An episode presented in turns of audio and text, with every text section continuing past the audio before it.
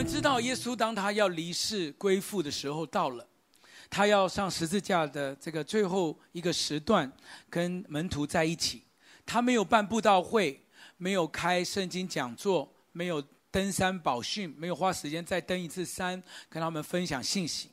他做了一个决定，他示范了一个爱的行动，就是决定要爱到底。所以那天晚上，他为门徒洗脚。为这群门徒留下了彼此相爱的好榜样，一直到这个新约的初代教会成立。上次我们的信息就围绕在初代教会，他们天天的同心合意，且在店里，且在家里，波饼，这个祈祷，存着欢喜诚实的心用饭。他们卖了田产家业，照着个人所需要的分给个人。而且呢，他们在那边赞美神，得众民喜爱，主将得救的人加给他们。这一切的一切，都是因为耶稣亲自的示范彼此相爱的榜样。就是因为这样子，耶稣给他们有一个看见，就是真实的基督徒生活呢，其实是一个领受神的爱，并且分享爱的一个过程。好，就在我们决心要爱到底的时候，第二节，上次我们有提到，魔鬼就将他的意念呢。放在了犹大的心中，所以记不记得牧师跟大家提提醒说，当我们决心爱的时候，我们一定要有一个敏锐度，就是仇敌一定没有想要我们这么轻松这么简单，因为他知道爱是有能力的，爱里没有惧怕，爱既完全就把惧怕除去，可是惧怕跟恐慌本来就是仇敌他的伎俩。约翰福音十章十节告诉我们说：“盗贼来，无非就是偷窃、杀害跟毁坏。从以前到现在，他没有别招，就是这几招。他偷窃人与人的关系，他杀害这个我们好不容易建立起来的信任，他毁坏所有的夫妻、亲子，甚至在职场当中彼此的这些友谊跟人际关系。这就是仇敌想要做的。”一旦我们想要决心爱，一旦我们在婚姻当中想要忠诚，想要好好的爱对方的时候，仇敌就会把他的意念放在我们里面。不只是这样子，他在约翰福音第八章告诉我们说，这所有的一切都是鬼魔的道理。他说：“你们的他那个鬼魔的私欲，你们偏要行。起初是杀人的，是不守真理的，因为他心中就没有真理。他透过什么？他透过说谎，透过欺骗。”然后呢，破坏所有的这些人与人中间好不容易建立的信任，这都是仇敌要带给我们的。所以你知道，当我们想要决心爱到底的时候，仇敌的这个伎俩或者是他的作为，天天都在我们生活当中发生。接下来你要知道，越成熟的基督徒越明白这个道理，就是我们活在这个世界，本来就会遇到所有的困难跟挑战。尤其是属灵的人，你要清楚的知道，魔鬼是邪恶的，他的作为是卑劣的，他想尽办法，一有机会就找软弱的人下手。加上这个世界是残酷的，所以我们常常就会面临到各样的试探、引诱和麻烦。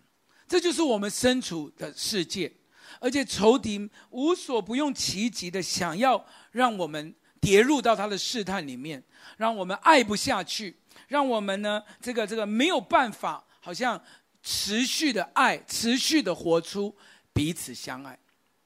请问大家哈，请问耶稣在为门徒洗脚的时候呢，耶稣知不知道犹大的心里面已经准备要卖他了？请问无所不知的耶稣，他知不知道犹大要卖他？知道。请问他知不知道彼得没有过多久？他就在鸡叫以前会三次不认他，背叛他，知不知道？知道。所以耶稣是在知情的状况下面，继续的为他们洗脚，对吧？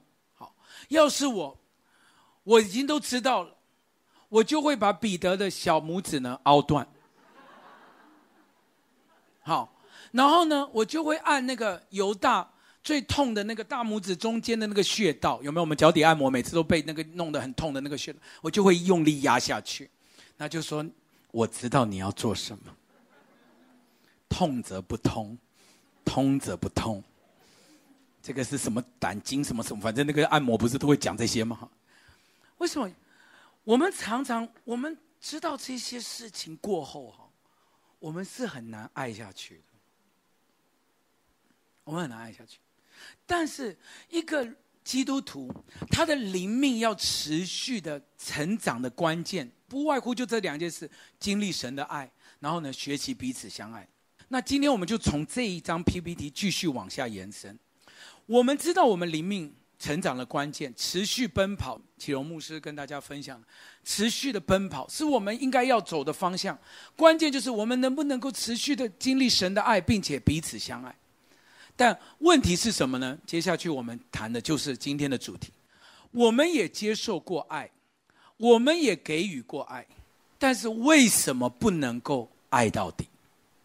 好，就我们也知道，其实我们到教会，我们也知道爱的源头就是神。我们也知道神就是爱，我们也经历过上帝的爱，我们在聚会当中也被感动，我们在彼此相爱的这个事情上面，我们也曾经分享过。然后我们在婚姻也好，其实神的话不只是我们讲到的这个主题，就是小组团契。其实神的话是放放诸四海皆准的，在家里面也是一样啊。我们也知道，我们就是要相爱到底啊。我们也知道，夫妻就是要爱到底，亲子跟孩子关系，跟父母就是爱到底。但问题就是，为什么我们接受过爱，也给予过爱，无法持续爱下去呢？其实关键都出在我们被曾经被冒犯或伤害过。好，请你写下来。为什么我们无法持续爱到底？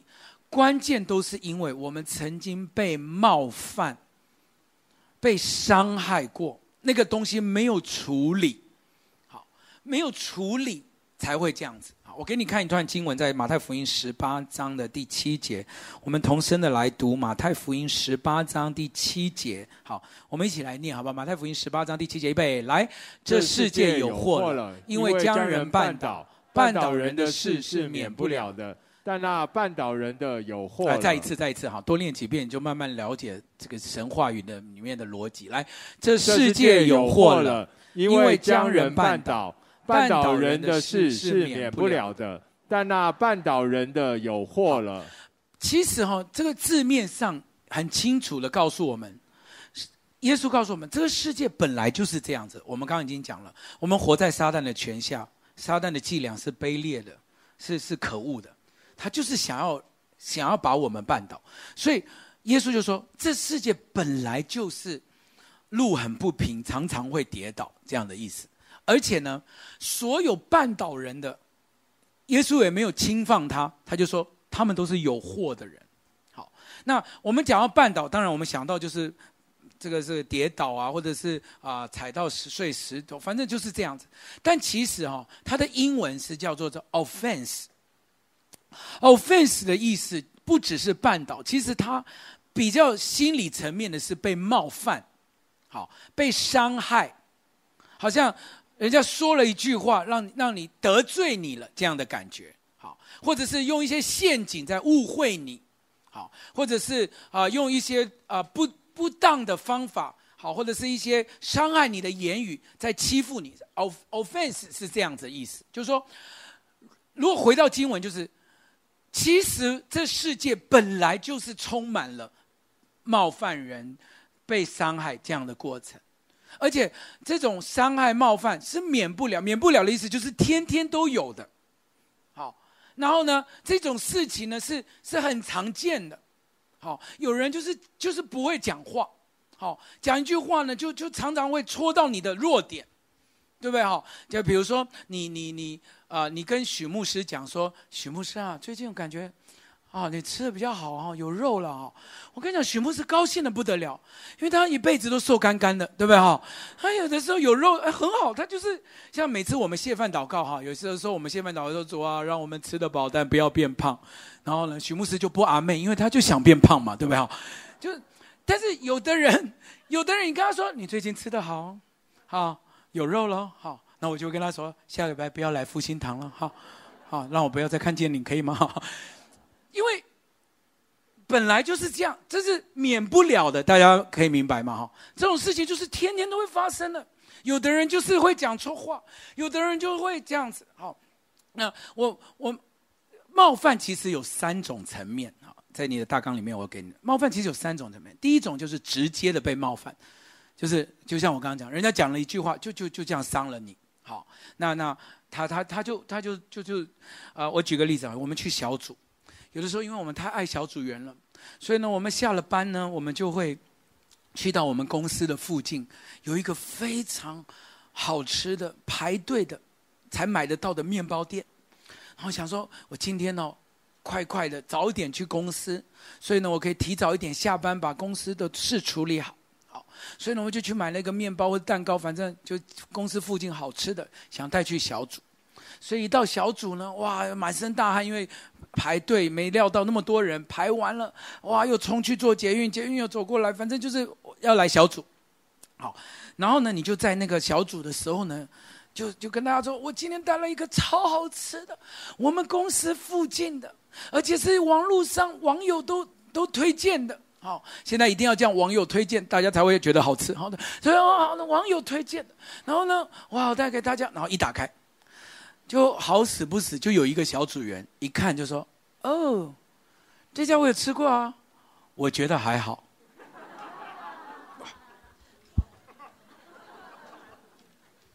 一箭穿心啊！就那一句，我觉得还好。好了，那整个小组都毁了。那一天呢，你在小组。唱诗歌，好，脑中一片空白。小壮讲什么，你已经都听不进去了。好，就一直在想，我觉得还好，我觉得还好，我觉得。所以走回家的路上哦，你知道，所有东西就就涌上心头，有没有？大半辈子都在这个小组，他怎么能够讲这种话？就算不好吃。你不能够这样讲，你怎么可以这样？然后回家哦哇，涌上心里，可能以前什么人说的还好，都都全部都集合起来了，就这样啊，那种就叫做直接的冒犯。好了，礼拜天来教会，经过捷运站又听到还好，那种就是被绊倒了，听得懂这个意思啊？就是被冒犯了嘛。那个事情就就这里面这个叫做直接冒犯，那什么叫间接冒犯呢？第二种叫间接冒犯，就是哦，那个事可能跟你也没什么关，但是呢，你就听说，好，有一个主管，居然在背后做这种可恶的事情，好，他怎么能够这样子？他还配称为一个主管吗？工作这么多年。这种事情怎么能做呢？好，那其实这整件事也跟你都没关哦。哎，可是你就很气，到公司整天就没办法工作。余光看到那个主管来了，就觉得那个人冒犯你的人来了。其他讲的事也跟你没关，但是那种间接的，你就耿耿于怀。你被绊倒了，这样这样了解吗？哈，就你被绊倒，就觉得怎么可以这样子？好，工作起来哦也很不顺，然后就觉得。这种公司我真的待不下去，有这种可恶的人，怎么可以这样子？那这叫做间接的冒犯，所以你就，你知道，你这种东西久了哈，你对什么东西都都疑神疑鬼的，对不对哈？啊，就是怎么可以这样子？怎么太过分了？好，你怎么这样做？这叫间接的冒犯。好，那也有一种冒犯，就是自我的冒犯。好，那这个自我的冒，你先写，我来解释啊。什么叫自我的冒犯？好。就是说，其实你对自己哈所所说的一些话哈，或者是你你你觉得我怎么讲讲出这些话，然后觉得很自责，好，我怎么做这样的事情，好，觉得没办法原谅自己。其实别人也没怪你，但你就是有一种自己没办法原谅自己的那种感觉，好，觉得很痛苦。我我我在外面是这样，可是我怎么做出这样的抉择？好，这样子，好，那那种东西就是一直梗在你的心里面，好，然后呢，就不断不断的在你的里面呢，就产生很多很多的毒素，因为呢，你就渐渐的不敢讲话，渐渐不敢深入的跟人做朋友，因为你你发现，好像你你你你你让你的朋友太伤心了，好，太难受了。所以呢，那个你自己都没办法原谅自己，那样子的冒犯呢，就就就就停留在你的生命当中。所以你知道，这种不同类型的冒犯哦，回到圣经里面，就发现耶稣就说：“这个就是天天会有的，要么你就被人家几句话啊就很受伤，要么被那个反应好，然后人家人家回回绝你，你就觉得怎么会这样子对我？好，要么就是你听到了事情，怎么会有一个小组长讲这种话？哎呦，哎呦，这个教会，哎呦。”哎呦，你不知道哦！我为了要做那个包子哦，晚上起来发面粉，啊，几个小时就顾一下有没有发起来。哎呦，我拿到小组，小组长居然说他怕胖，一口都不咬，太过分了。好，那你听到就说，怎么有这样小组长？人之常情都不懂，咬一口会胖到哪里去？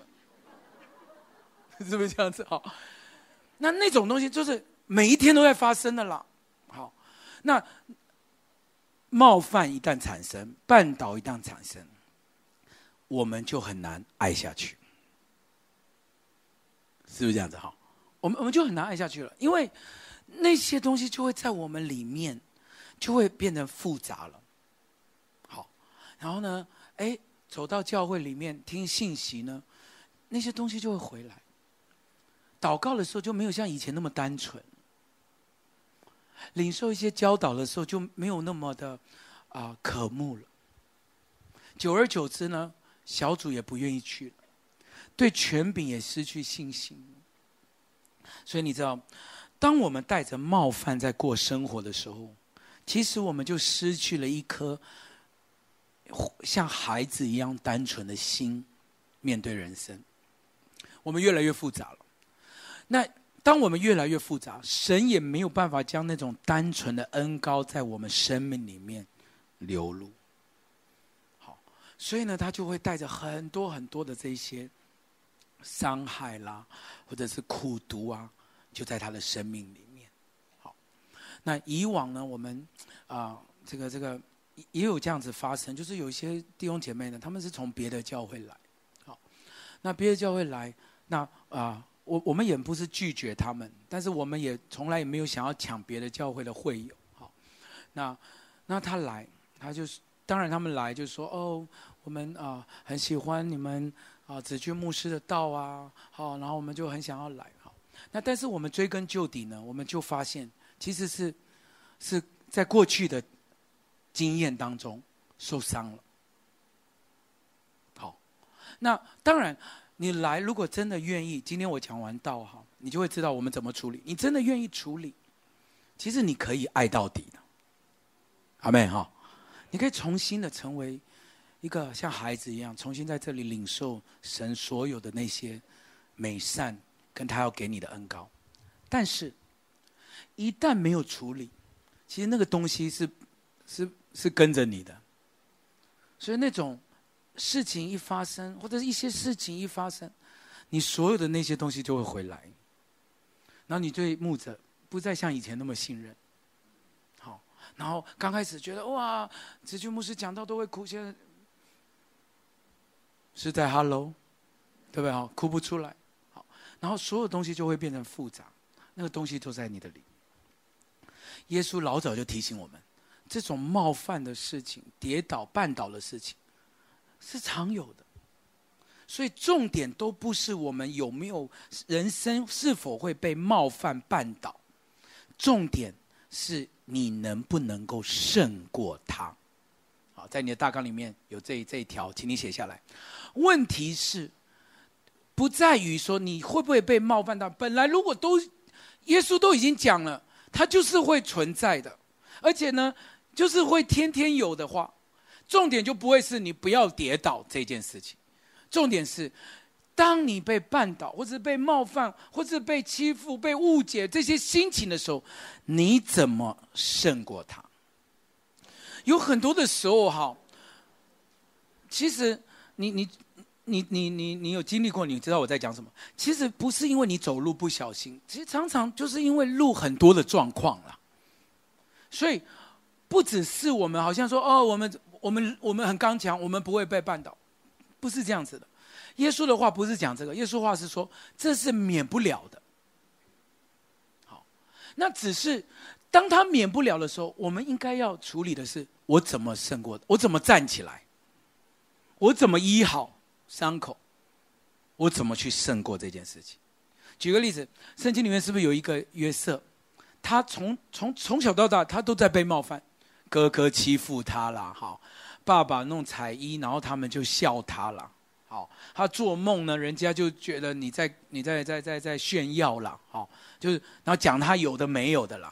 那我们以现在的话来讲，就是是被霸凌嘛，对不对？好，好了，那个霸凌还更严重，把他丢在坑里面，把他卖到埃及去。好，那那那还不打紧，到了埃及也被诬陷，还下了监狱。他一辈子都在面对这种事情。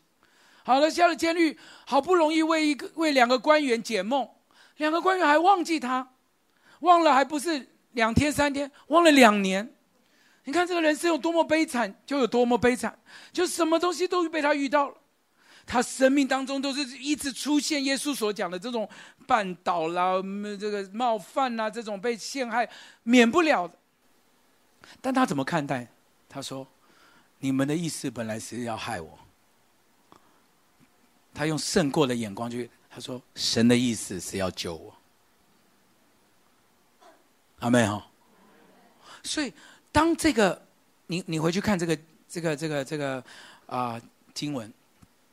当这个经文告诉我们，如果绊倒的事情免不了的时候，也就是说，我们生命当中遇到冒犯的时候，好，冒犯的时候，其实呢，有两种选择。我我我们生命当中那个绊倒，就是路上那些不像我们这样柏油地嘛。耶稣在讲的时候是石子地、旷野路嘛，哈。那当你不小心绊倒的时候，其实那些石子有两种石石子。可以看待，第一个，就你真的被绊倒了，他就成为神与神与人中间的拦阻，对不对？然后就每天影响你，像我刚刚讲的，直接冒犯、间接冒犯、自我冒犯，每天影响你。你做什么事情你都想起这些，然后气得牙痒痒的，然后呢没有办法睡着，因为这些东西就一直影响你，那它就成为你的绊脚石。但同样哦，一颗石头也可以成为你生命的踏脚石。就像诗篇告诉我们的是说，我心里发慌的时候，发昏的时候呢，我怎么样？我就神就把我带到更高的磐石上，因为当你站在踏脚石上面的时候，你就可以看到更远、更清楚、更知道上帝的法则跟作为，像约瑟一样。他说：“我知道万事都互相效力，最终最终会叫爱神的人得益处。你们要害我，我知道。”你们想说这些话，这些攻击，我知道；这些问题，我也我也感受到。我我被欺负，我是有感觉的。但我知道，神会帮助我，把这些困难绊脚的石头呢，都可以让我踏在上面，走得更高，看得更远，更靠近上帝。好小声啊，阿妹吗？哎，拍手把荣耀归给主，好不好？两个选择就是我们人生的方向。其实。这两位哈，都遇到他生命当中跟耶稣中间的问题。一个，在他跌倒之后，他没有选择把它变成踏脚石，成为他跟神跟人中间的拦阻，用三十两银子一根绳子，就结束了他的人生。我们都知道，就是犹大。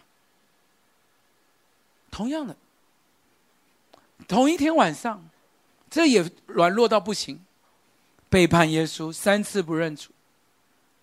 但他的选择是，我我不要被这些东西困住，我要让上帝有机会可以靠近我。所以在岸边，耶稣向他显现，用爱挽回他，爱到底，才有我们上次说到的初代教会的光景。彼得把这些问题成为他的踏脚石。今天，等一下，当我们最后要一起祷告的时候，我也要宣告，我们生命当中不管任何的经历，都要成为你的祝福。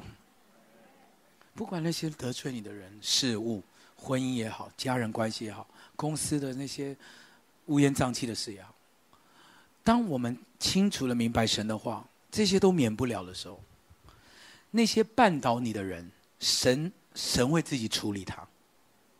但你的伤口，你生命当中那些破口，我们需要来面对，我们要来处理，好叫神可以有更大的工作在我们生命当中完成。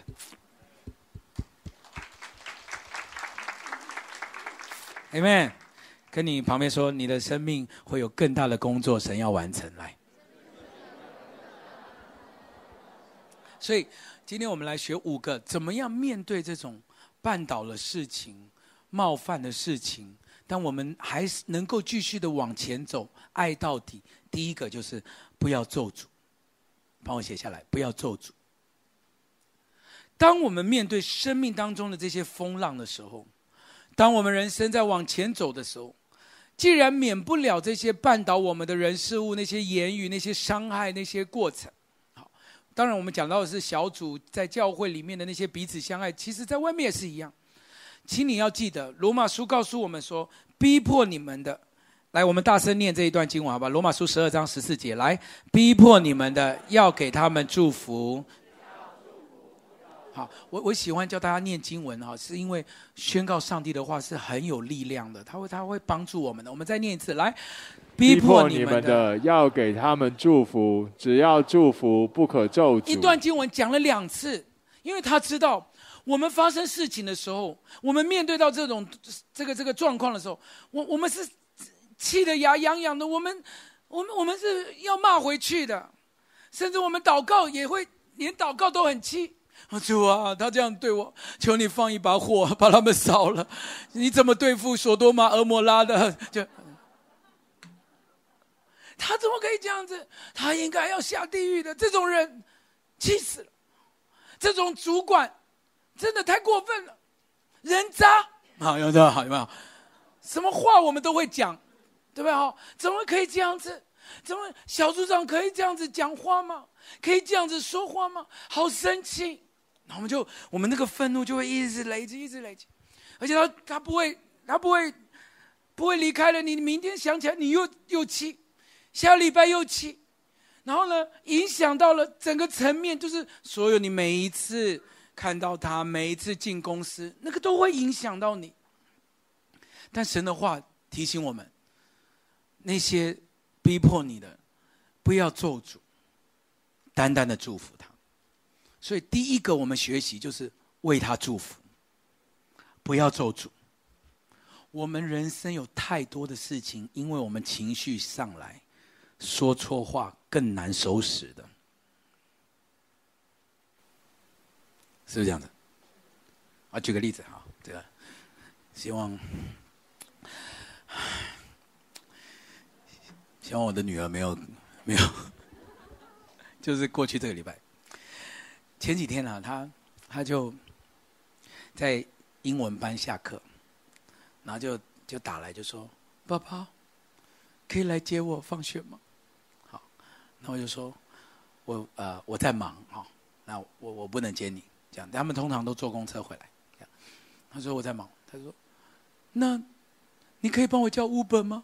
好，这样，然后心里就说：“好样啊，这个小孩还知道 Uber 啊。” 过太爽，不行，我就说，为什么要叫 Uber 啊？好，呃，坐公车啊？好，这样。他说，可是我很累，好，上一天的课还要上英文，好累。这样子，好，呃，那做爸爸嘛，就是就是耳根子软。我说好了好了好了，好，我就按几个钮，把它按到英文班嘛，反正就是把它接接回来。好，那其实就就一两百块而已。但是重点来了。你知道青春期的少女一回来，脸有多臭就有多臭，所以他就说：“他说有晚饭吗？啊，你们有弄饭吗？没有，我还自己我要自己去出去买啊。哦，很累。好，那我走了。就说，哇，我这一秒钟火都上来，我心想，那两百块是我出的，Hello。”你回来连一个感谢爸妈都没有，你怎么会？你怎么这样对我？我就很生气。我这，然后呢，我我真的一秒很冲动，想要冲出去把他叫回来，然后骂一顿。但是我刚好在准备这一篇讲章，你们你们明白这个叫做天人交战的痛苦，就是就是 exactly 我就是在准备讲章，那我就啊啊，我这这气到想说你你回来都连打招呼都没打，就先问有没有饭吃，然后还要摆臭脸，我们都在忙，根本也没有时间准备饭，而且不是已经给你钱了吗？你就可以买个便当，都是因为反正里面有很多讲不完的情绪了哈，然后。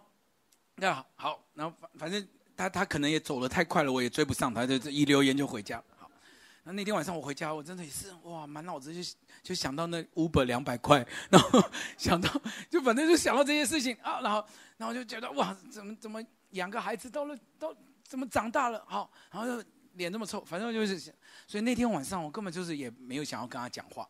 好，然后呢，但他大概也感觉到，七早八早就爬去睡觉了哈，然后我们就什么也没有。好，然后然后就，然后隔天早上起来了。我跟大家承认，我含怒到日落，太气了！我早上起来还在气，而且我在房间，我跟你讲，我在房间穿衣服的时候，我想，哦，好热。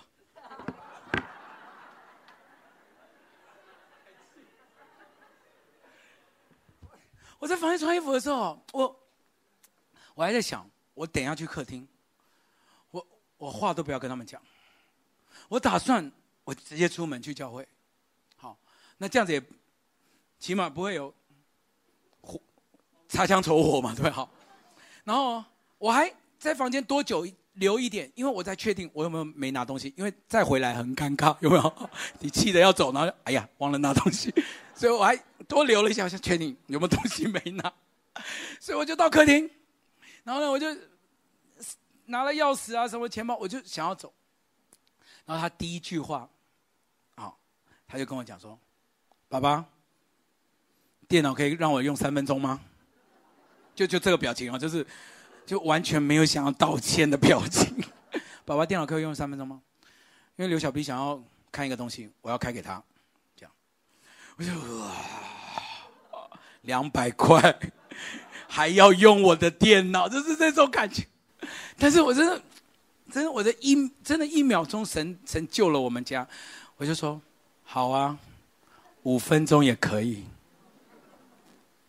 所以我就坐在那边等他用电脑，用完，我去教会。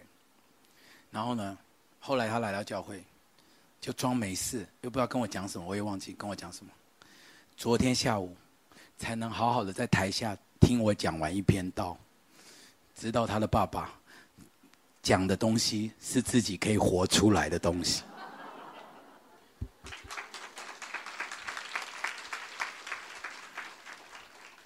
我心里想哈，我我们真的情绪一上来，有些话说完了更难收拾。难怪神一节经文讲两次，说不要咒诅，要给祝福。倒要祝福。如果你被被被绊倒，被那些言语影响，被伤害，很难受的时候，我给你一个一句话，可以大声的宣告。宣告什么呢？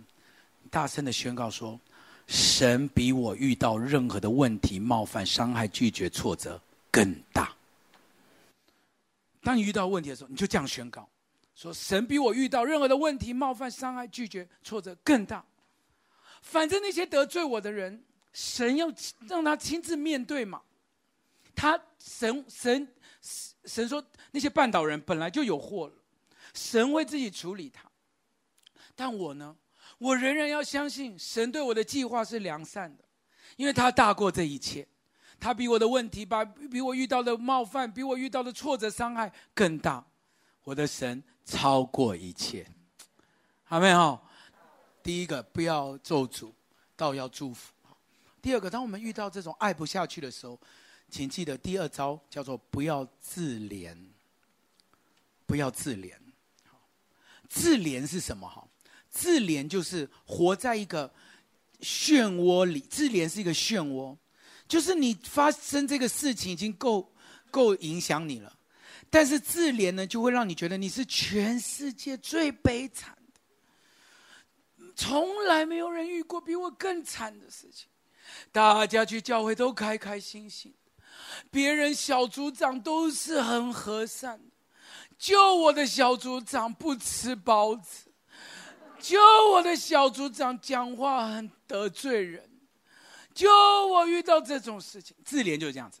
好就是你是最悲惨、最难受、最绝望，所以他会把你陷入到一个流沙里面。那个流沙就是把你带到一个有无限的低沉跟忧郁当中。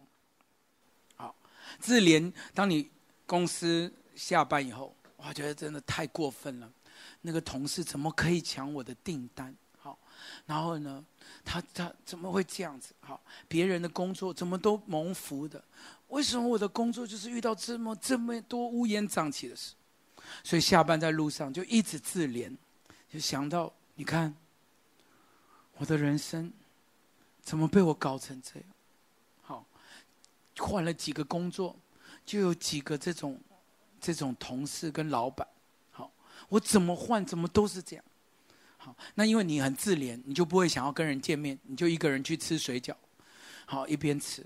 不用沾酱油，泪都让他很咸了，有没有好？嗯一边吃，然后突然间看到水饺，一二三四五六七八九，我可怜到老板都少给我一颗，我的人生怎么会被我搞成这样？连老板都少给一颗，我太可怜。大家知道我在讲什么，对不对？哈，自怜会让你陷到一个流沙出不来的，然后就是无止境的低沉，好，敬拜也敬拜不下去了，祷告也没词了，读经也是意兴阑珊了，因为你你你你怎样想都觉得我自己好可怜，没用了，就是这样了，生命就是这样了，婚姻就是这样，就是陷在那个漩涡里面。我很喜欢约拿的约拿书的第二章的这个祷告，他说：“哦，我心在我里面发昏的时候，他没有陷入到自怜里。他说，我心在我里面发昏的时候，我就想念耶和华，我的祷告进入你的圣殿，达到你的面前。”约拿书第二章是在约拿在哪里祷告？你知道，在鱼肚子里面祷告。鱼肚子是什么一个环境？我跟你讲，你去过鱼市场，你就知道那个味道，就是充满了那一些腥味、跟海草、跟所有的那种味道啦。鱼肚子，也就是说，当你的生活当中充满了许多乌烟瘴气的时候，约拿说：“我祷告，想念耶和华。”祷告可以让你一秒钟从鱼肚子。进到圣殿，神的同在。不要让自己在那个自怜的环境里面，祷告想念你的神，他可以帮助你在那种挫败、被被被误解，或者是被伤害，或自己跌在地上站不起来，因为你你自怜，你就是啊可怜了，啊谁来可怜我啊？啊就在那边倒着。好，那你知道在路上发生车祸，你就在那边倒着，后面又有一台在碾过去，懂那个感觉？你就一直在那个地方，它就是一个让你自己没有办法、没有办法起来的光景。约拿书说：“我我心发昏的时候，我就祷告耶和华，他让我可以进到神的同在，见到主的容面。好，不要咒诅，不要自怜。”阿们，好。第三，不要去复习它。写下来。第三，不要去复习它。什么叫做复习呢？就是已经够悲惨了，但是就算时间过去了，你的思想里面还是重复不断的复习。那你知道这种思想，你越复习它就越长大，越复习就越越。就是越会想起来，对不对？我们我们教年轻人去去算数学，去复习考试前去复习英文单词，为什么？就是因为它可以背起来嘛，是不是这样子？那为什么要背起来？因为考试的时候可以想到这个公式嘛，可以记住这个单字嘛。复习就是这个这个用意嘛。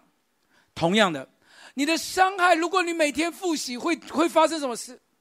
会背得比英文单字还牢，对不对？哈，你如果有时间复习，你去多背点单词，你就一直复习他讲的那句话，他说的那个伤害。他居然跟我讲这个事情，他他他怎么可以这样子？好，隔天起来又重新想 Uber 的两百块，重新想怎么回来摆臭脸。你每一天如果这样复习哦，我跟你讲，你就你就容许他牢牢的记着，挥之不去，是不是这样？昨天我跟我们这群学生也分享这个，我说你。啊、你回家好，大家都叫你背英文单词复习的时候，好，你会做什么？好，你我就问学生你会做什么？这样，那我我们用用用用用膝盖想，他们都不会复习吗？对不对？他不会说一回家就说哇，我人生就是好喜欢复习英文，不会这样子吗？所以你越叫他复习那些学生，就是这样滑滑手机啊，好，打打电动啊，开开电脑啊。好，然后看 YouTube 啊，追剧啊，冰箱开二十次啊，有没有？就是什么事都可以做啦，就是不要复习。同样的，当你人生遇到这种绊倒的事情的时候，做什么？一样，滑滑手机啊，冰箱开二十次啊，明白吗？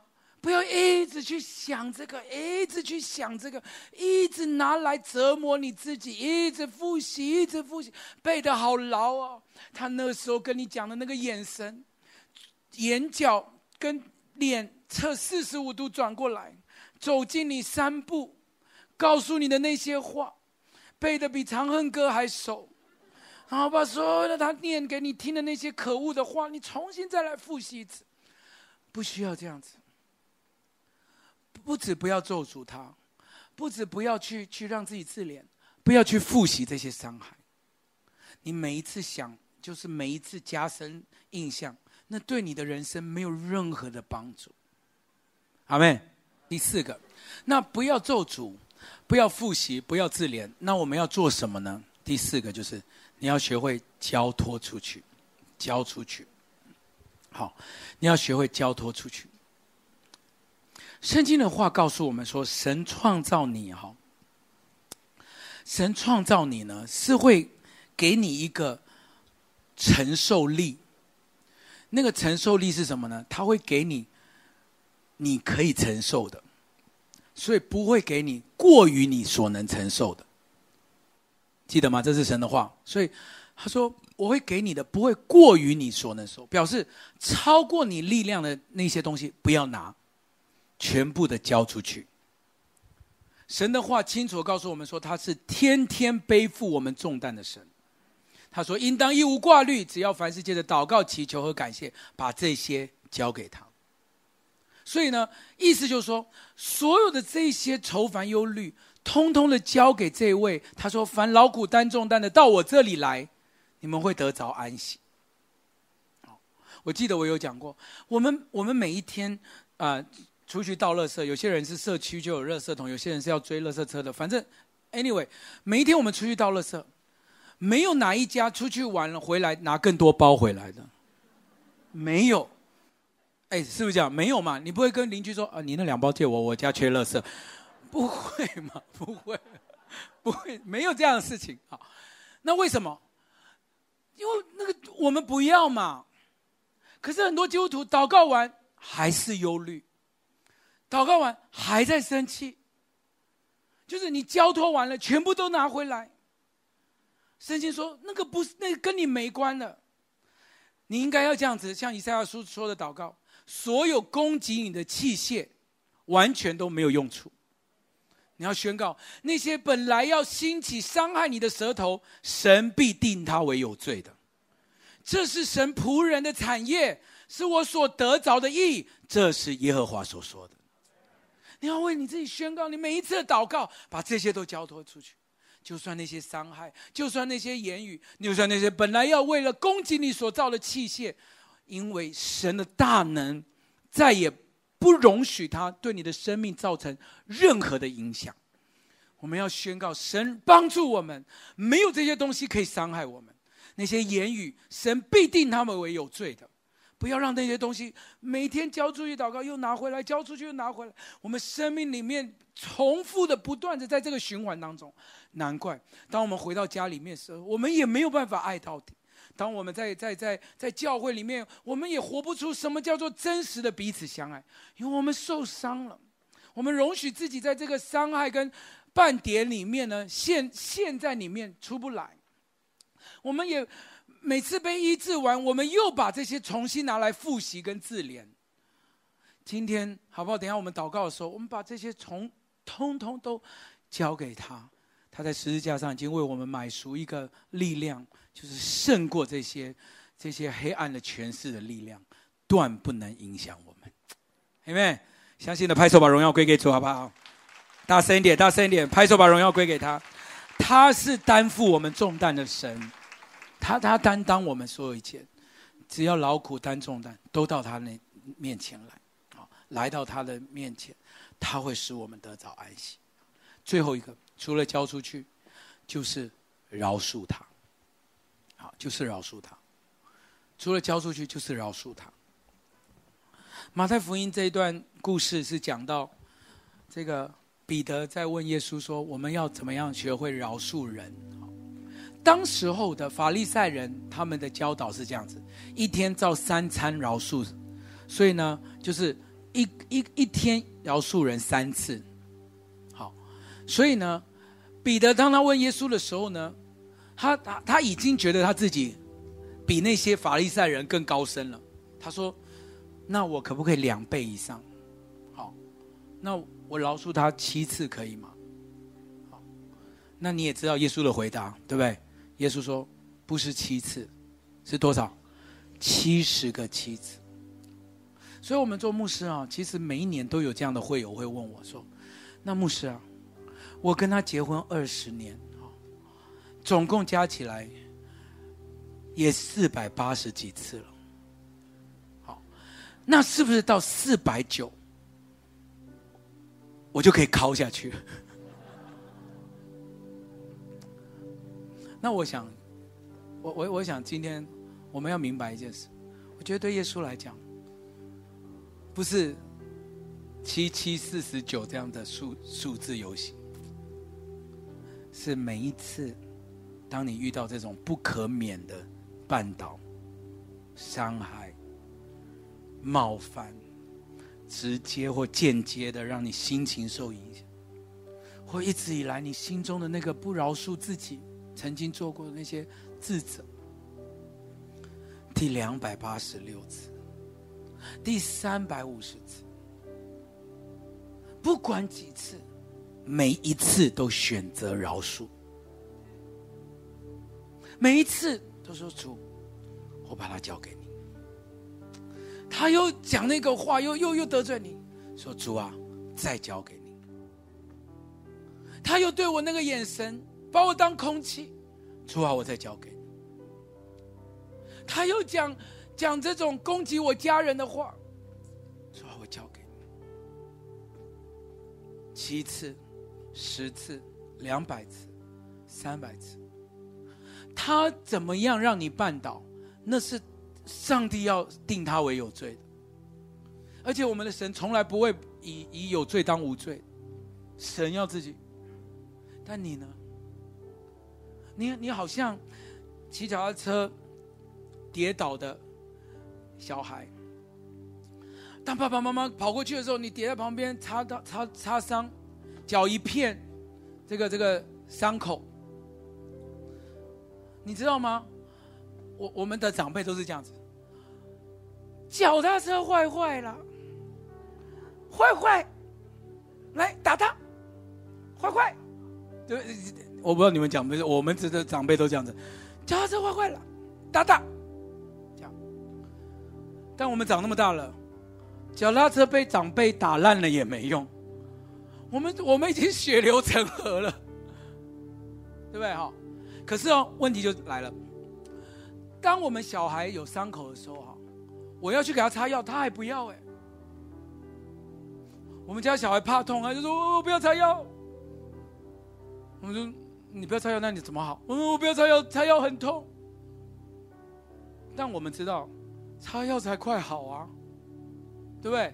你伤口那边瘫着、捂着、遮着、穿长裤盖着，只会更糟而已。今天，当我们来到上帝的面前，为什么我们的婚姻爱不下去？为什么我们对人的彼此相爱爱不到底？为什么我们那个在教会里面也也也失去了信任跟爱，彼此相爱的那个那个动力？不是因为我们不知道爱是从神来。不是因为我们不知道，我们啊，这个这个，我们爱，因为神先爱我们，都不是我们不知道的问题，是因为我们没有处理生命当中的那些伤害。我们捂着，我们遮着，我们怕痛，我们以为过了就算。但今天早上，当我们要学习建立一个彼此相爱的教会，建立一个紧密的连接，我们一定要处理伤口，我们一定要把那个遮遮掩掩的那那只手向上帝高举起来。说主啊，我把我这些都带给你，交给你，不再咒诅，不再复习它，不再活在自怜里。我我要得医治，阿妹吗？我要得医治，我要胜过，我要看出仇敌的伎俩，他不许在我的生命当中用那些攻击我的器械，让我永远绊倒的跌在路旁。我要起来。我要往前走，一次饶恕，两次饶恕，三次、五次、七次、两百次，我都要饶恕下去，因为不是脚踏车坏坏的问题，是我要得医治的问题。阿妹吗？